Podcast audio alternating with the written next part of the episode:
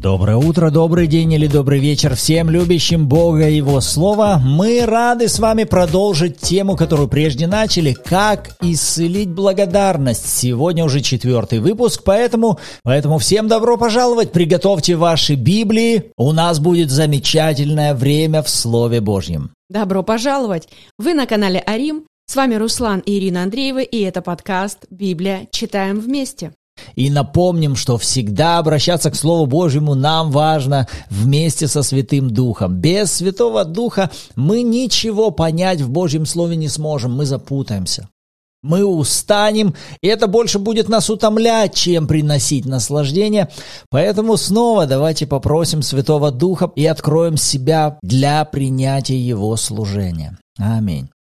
Святой Дух, мы благодарим Тебя за Твою благость, за Твою милость и за Твою верность. Ты всегда совершаешь служение учителя и наставника в нашей жизни.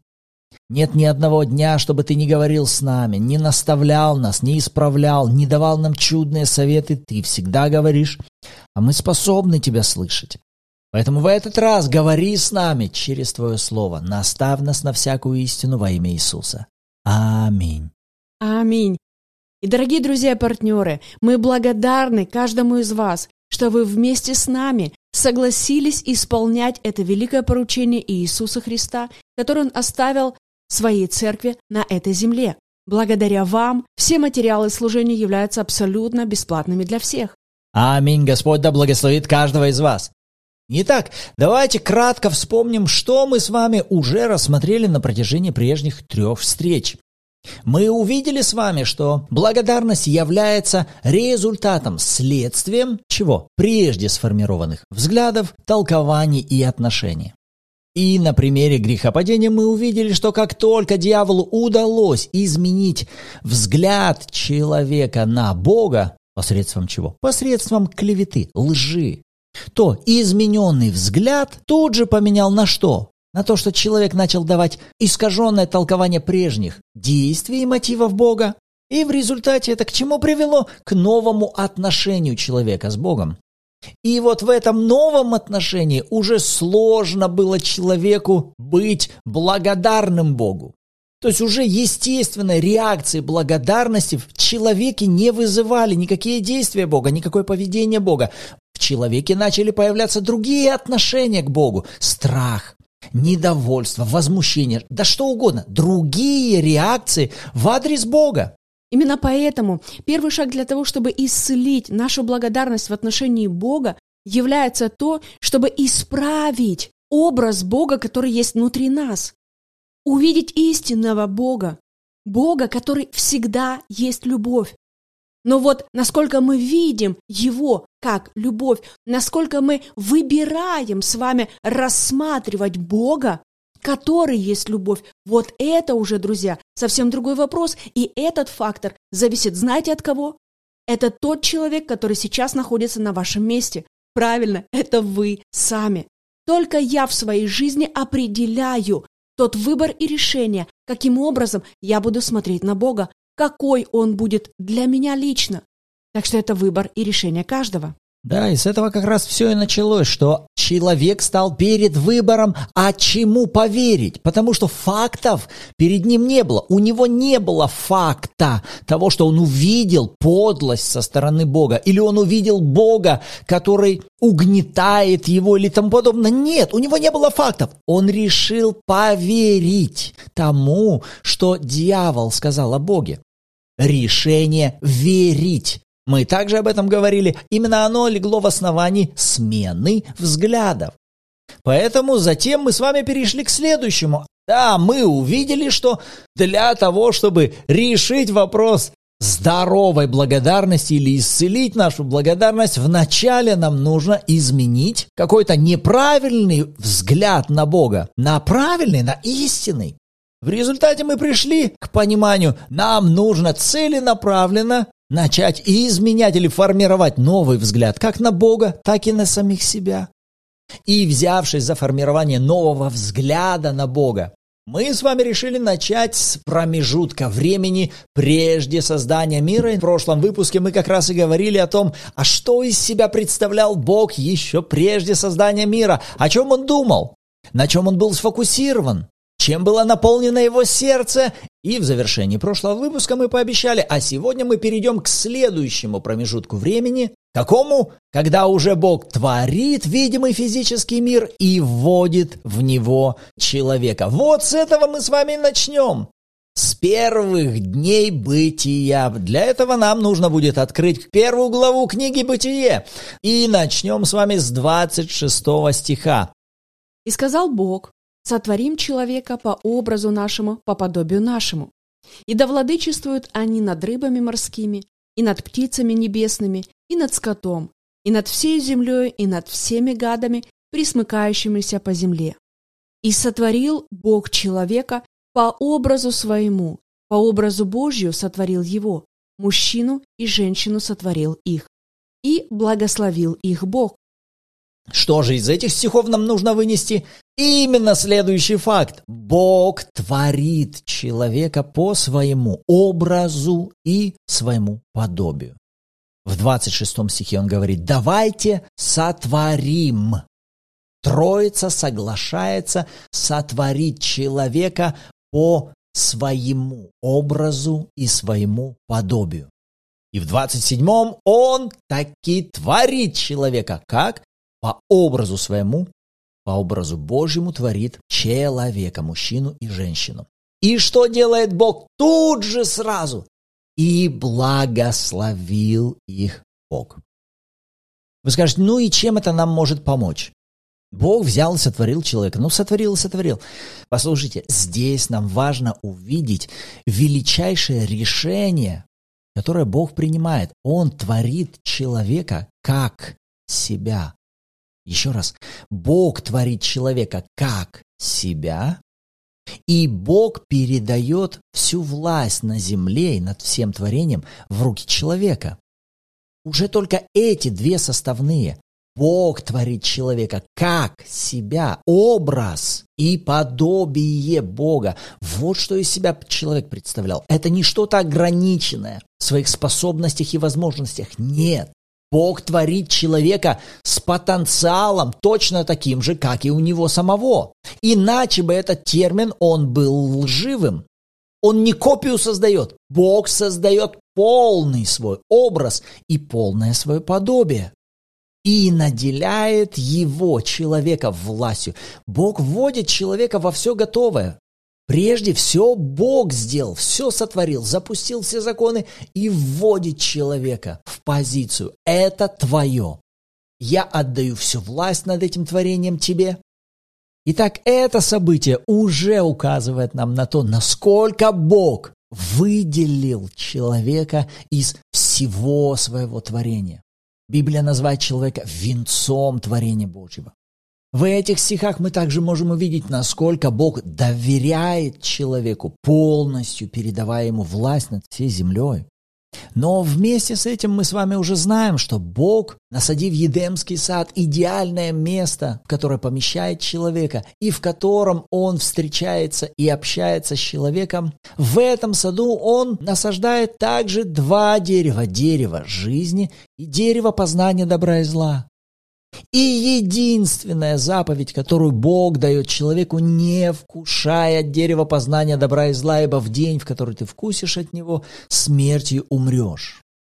И вот посмотрите, дойдя до этого момента, глядя на то, о чем мы только что с вами говорили, вот Бог сотворил человека, вот мы видим, Он наделяет его своим образом и подобием, Он передает ему всю власть над землей, Он помещает его в самые идеальные условия, насаждает сад, помещает его туда, дает ему красавицу жену, вокруг них идиллия, но при этом Бог говорит, от этого дерева не вкушай, это опасно. В день, в который ты вкусишь, смертью умрешь. Смотрите, вот только этот сюжет. Если мы на нем остановимся, и я задам вам вопрос, и что это производит внутри вас? Какие это поднимает внутри вас реакции? Вы скажете, ну какие реакции? Ну вот события и события. История и история. Никаких-то особо у меня эмоций, переживаний, реакций не поднимается на это. Что мы делаем? Мы сейчас с вами-то рассматриваем события, в которых мы не участвовали, нас там не было. Мы этого не видели. Сейчас к этому мы применяем с вами свою веру. Мы в это верим. Вот как все было. А соответственно, вы сейчас принимаете решение. Бог в этих событиях, я верю, был вот каким. Вот какие у него были мотивы, когда он творил человека. Вот какое его было желание, цели, намерения, мечты. А какие у него были намерения, цели, планы, желания в отношении человека? Да только самое удивительное, потрясающее, чтобы человек мог жить точно такой же жизнью, какой живет и сам Бог. Имея все те возможности, способности и перспективы, какими был наделен сам Бог. Это ли не величайший дар, который сейчас Бог высвобождает в адрес этого творения, уникального творения под названием человек? А вы скажете, ну а вот смотри, он же запретил им есть от дерева познания добра и зла. И видите, если внутри вас на вот этот запрет не срабатывает реакция благодарности и восхищения Богом, тогда, скорее всего, у вас все еще остается взгляд на Бога с неким подозрением. А что-то у него там было за этим запретом, значит, все-таки какая-то диктатурка-то с его стороны оставалась. В то время, когда, смотрите, если вы хотя бы немного измените свой взгляд и скажете «подожди», но ведь не всякий запрет является выражением диктатуры или навязывания своего мнения. То есть, когда сейчас Бог говорит, от этого дерева вам не надо кушать, это любовь сейчас говорит, вот от этого дерева вам не надо кушать. И все в порядке с тем, что после этого возникает вопрос, а почему? мне нельзя вкушать от этого дерева. Это уже, скажем так, следующие вопросы, следующий этап взаимоотношений. Но когда мы говорим о Боге, который сейчас ставит какие-то ограничения, равно это любовь сейчас ставит ограничения. И когда это делает любовь, нам важно понимать, что однозначно она делает это во благо нам. То есть именно нам с вами от этого будет благо. Это точно так же, как родители. Когда родитель, взрослый родитель, запрещает ребенку лазить гвоздями в резетку, это не потому, что он хочет сейчас навязать ему свою волю или выражать свою диктатуру и искать удовольствие от того, чтобы ребенок ему подчинялся. Смотрите, видите, минуту назад мы могли смотреть на это как на некое выражение диктатуры, но немного изменив взгляд, мы увидели, стоп, нет, это не проявление диктатуры, это явление любви, которая сейчас в великой заботе своей с одной стороны предоставляет и право выбора, а с другой стороны предупреждает об опасности. Хорошо, но мы это с вами уже рассмотрели. Все-таки грехопадение произошло. И дьяволу удалось посеять свое семя лжи, клеветы, а человек принял решение не поверить словам Бога, а поверить словам врага. И вот здесь, кстати, важное примечание, друзья. То, что в сердце Адама и Евы исказился образ Бога, это не произошло само по себе. И это не было просто решение Адама и Евы независимо ни от кого. Это яркая иллюстрация и подтверждение того, что во всяком искажении есть соучастник, есть тот, который стал инициатором этого искажения, тот, которому Адам и Ева позволили украсть что-то из истинного образа Бога. То есть в данном случае мы видим, что именно дьявол участвует в том, чтобы исказить образ Бога. И после того, как это все произошло, произошла трагедия, человек целенаправленно принимает решение «я не хочу. Я не хочу, я хочу выйти из взаимоотношений с Богом. Я хочу жить жизнью независимой от Бога. Все, это решение принимается. Но для нас больше сейчас не столько посмотреть на драматизм, сколько все еще давайте продолжаем удерживать свое внимание на Боге. А как же Бог у нас ведет себя после того решения, которое принимает человек? Давайте прочтем последние стихи третьей главы книги «Бытие». С 21 стиха. «И сделал Господь Бог Адаму и жене его одежды кожаные и одел их. И сказал Господь Бог, вот, Адам стал как один из нас, зная добро и зло. И теперь, как бы не простер он руки своей и не взял также от дерева жизни, и не вкусил, и не стал жить вечно. И выслал его Господь Бог из сада Едемского, чтобы возделывать землю, из которой он взят. И изгнал Адама, и поставил на востоке у сада Едемского Херувима и пламенный меч, обращающийся, чтобы охранять путь к дереву жизни. Итак, мы прочли с вами последние четыре стиха, и я снова задам вам встречный вопрос. Да, мы с вами как бы тренируемся. Вот вы прочли эти последние четыре стиха. И что эти стихи или описание этих событий производит внутри вас? Если по-другому бы я задал вам вопрос, и как вам после описания этих событий? Вам хочется благодарить Бога? Вас впечатляет Бог, который вот таким образом сейчас ведет себя с Адамом и Евой? Проверьте сами себя. Хочется вам благодарить Бога после того, что вы прочли? Кто-то скажет, ну, не особо тут я э, впечатляюсь Богом. Ну, сейчас вон Адам и Ева съели с дерева. Им теперь говорят, вот, собирайте все свои манатки и отправляйтесь из сада. И Бог изгоняет Адама и Еву из Едемского сада. Все, двери закрываются. И все выглядит так, чтобы идите отсюда, чтобы глаза мои вас не видели. Ну, сказать, что у меня после этого какой-то восторг возникает и хочется так хвалить и благодарить Бога, ну, не особо.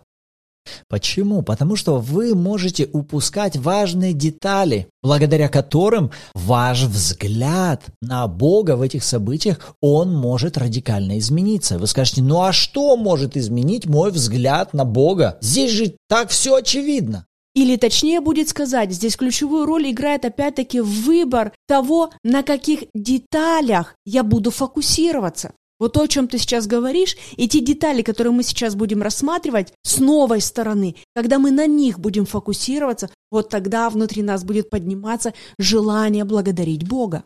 А чтобы на них сфокусироваться, нам важно вспомнить то, о чем мы говорили в прошлом выпуске. А о чем мы говорили в прошлом выпуске? Мы с вами рассматривали Бога когда? еще прежде создания мира. А какое решение Бог принял еще прежде создания мира? Вы скажете, ну я уже что-то не припомню. Хорошо, мы вам напомним. Бог еще прежде создания мира учел то, что возможно человек когда-либо примет неправильное решение. Человек в какой-то момент времени сможет согрешить, нарушить его слово. И учитывая это, Бог, как мы читали с вами в послании апостола Петра, прежде создания мира предназначил Иисуса Христа как заместительного агнца, который возьмет на себя грех человека. И благодаря его крови всякий грех человека будет искуплен. И важнейшим здесь стихом, который нельзя пройти, является 21 стих, в котором мы видим вроде бы описание короткого действия со стороны Бога. Что он делает? «Сделал Господь Бог Адаму и жене его одежды кожаные и одел их». Сейчас Бог делает Адаму и Еве кожаные одежды и покрывает их наготу. Если задаться вопросом, из чего, каким образом Бог делает кожаные одежды? Кожаные одежды должны были быть сделаны из кожи каких-то животных. А значит, что-то сейчас происходит. А должно сейчас как раз было произойти то, о чем Бог говорил предупреждая Адама и Еву, что в день, в который вы вкусите от этого дерева, вы смертью умрете. Смерть как результат должна будет прийти в вашу жизнь. Но сейчас Адам и Ева видят, что смерть приходит на кого-то другого. Проливается кровь кого-то другого. И кровь этих животных была кровью невинных. Не они были причиной смерти, причиной смерти был Адам и Ева, а умирает невиновный. После чего кожа этих животных берется, делается из них одежды и одевается на человека. И мы с вами видим, человек одет в одежды невиновных. Смотрите, какое интересное сочетание. Виновный человек одевается Богом в одежды невинных животных. чья-то невинность сейчас покрывает виновного человека. Что это как не указание на грядущее проявление Евангелия в жертве Иисуса Христа? В этом 21 стихе Бог уже демонстрирует идею замещения. И делает он это именно потому, что любит. Его мотив, который движет сейчас Богом, это именно любовь к нам с вами. Но мы-то с вами работаем над тем, чтобы формировать новый взгляд на Бога. А какого мы здесь видим с вами Бога? Мы видим с вами Бога, который ищет того, чтобы спасти человека. Вернуть человека куда? Назад, в его совершенную волю. Назад, в совершенно идеальные взаимоотношения с Ним. Вы скажете, ну если бы Бог искал этого, так Он бы не выгнал тогда его из Едемского сада. А здесь вот написано в 23 стихе, «И выслал Господь Бог из сада Едемского». В 24-м «изгнал Адама» и поставил там ангела на востоке. Стойте, не спешите. Видите, если вы просто сейчас возьмете вот такой образ «Бог выслал», Бог поставил ангела, закрыл путь, вы очень поспешно опять нарисуете образ Бога, который разгневался, обиделся и выгнал.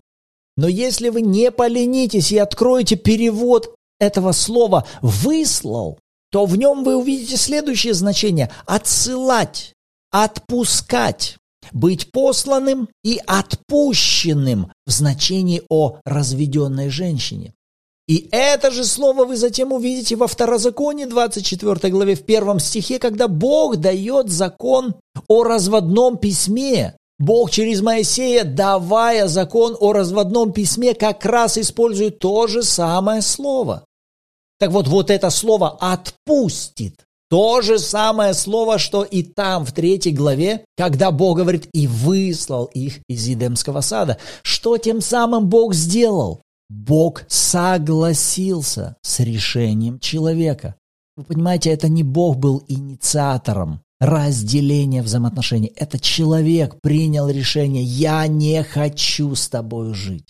И то, что сейчас Бог делает, высылая, вам важно здесь увидеть, Бог отпускает. Буквально как будто дает разводное письмо. Хорошо, ты не хочешь жить со мной, я отпускаю тебя. Вот как ведет себя любовь. Вы понимаете, он не удерживает, он не порабощает человека. Было бы наоборот, если бы Бог удерживал человека и говорил, оставайся, никуда не уходи. Вот это была бы диктатура. Но Бог сейчас позволяет человеку, отпускает его. Это то, что называется любовь, дает свободу выбора. Друзья, любовь не навязывает свое мнение даже, когда оно правильное. Любовь всегда дает право выбора. Любовь дает свободу выбирать. И это то, что мы видим с вами в Едемском саду. Бог дает право выбирать Адаму и Еве, принимать собственные решения, даже если эти же самые решения для них будут иметь мега негативные последствия, но это их выбор и их решение, поэтому любовь, она уважает выбор другого человека. Для еще большего подтверждения давайте быстро откроем книгу пророка Осии, 6 глава, и прочтем 6 и 7 стих. Вот как Бог спустя время затем скажет о тех событиях, которые произошли тогда в Едеме. «Ибо я милости хочу, а не жертвы, и боговедение более, нежели всесожжений. Они же, подобно Адаму, нарушили завет, и там изменили мне». Седьмой стих, посмотрите, он как раз сравнивает Израиль с тем, что тогда сделал Адам. И смотрите, как он это называет. Они, подобно Адаму, нарушили завет и там изменили мне. То есть то, что сделал Адам тогда, Бог это классифицирует как измену. Нарушенный завет – измена. Буквально да, как между мужем и женой. Если произошла измена в браке, и эта жена, она проявила свое отношение к этому мужу, то здесь стоят на развилке. И что с этим сделать? Что ты будешь делать с женщиной, которая изменила тебе в браке и отправила свое сердце и весь свой фокус на кого-то другого? Вы скажете, ну надо казнить, надо перевоспитать, надо что-то переделать. Нет, любовь так не будет себя вести. И Бог также себя так не ведет. Что Он делает?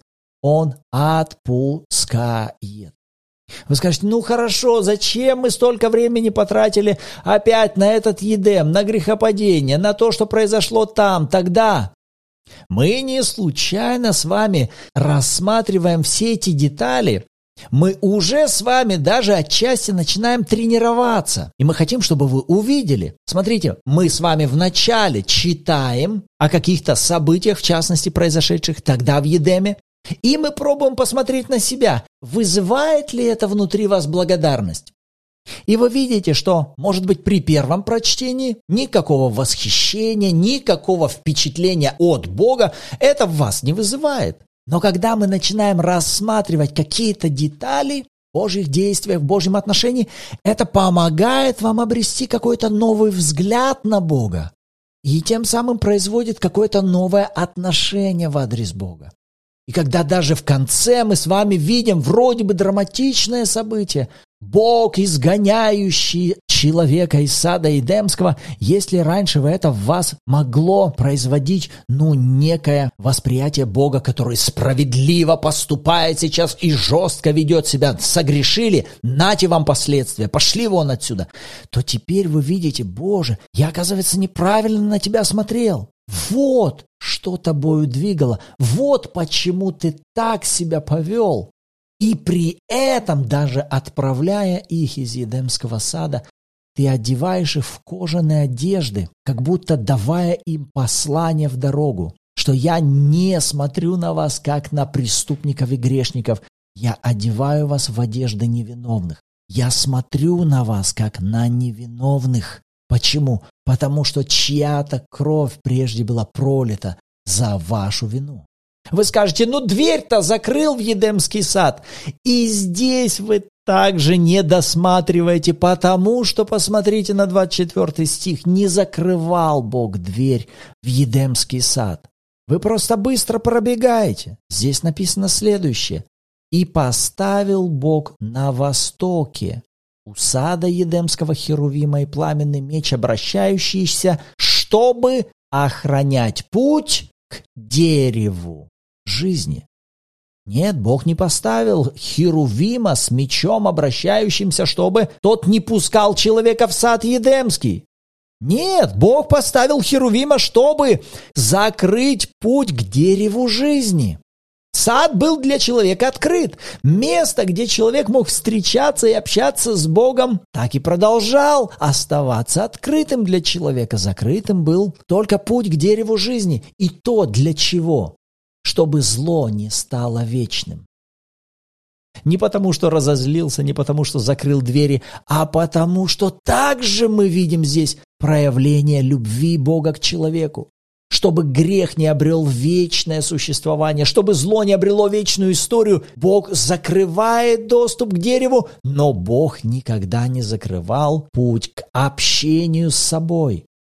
Аминь. Итак, вот на что мы хотели обратить ваше внимание сегодня в размышлениях над этими стихами. А что в этих размышлениях и в этих стихах для себя увидели вы?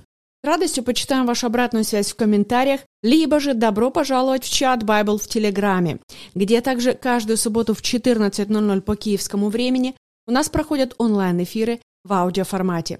И вы сможете послушать откровения других участников, при желании поделиться своими и вместе с нами провести отличное время в размышлениях над Словом Божьим.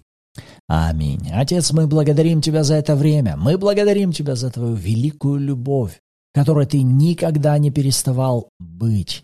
Помоги нам возрастать в этом, помоги нам познавать Твою любовь, восхищаться Твоими делами, впечатляться от Твоего отношения и возрастать в нашей благодарности Тебе. Во имя Иисуса. Аминь. Аминь. Рада были быть сегодня с вами. В следующем выпуске услышимся. И как мы решили с вами, каждый раз в завершении выпуска давайте провозглашать о себе. Я всегда радуюсь, непрестанно молюсь и посреди всего благодарю Бога, ибо такова обо мне Его воля во Христе Иисусе.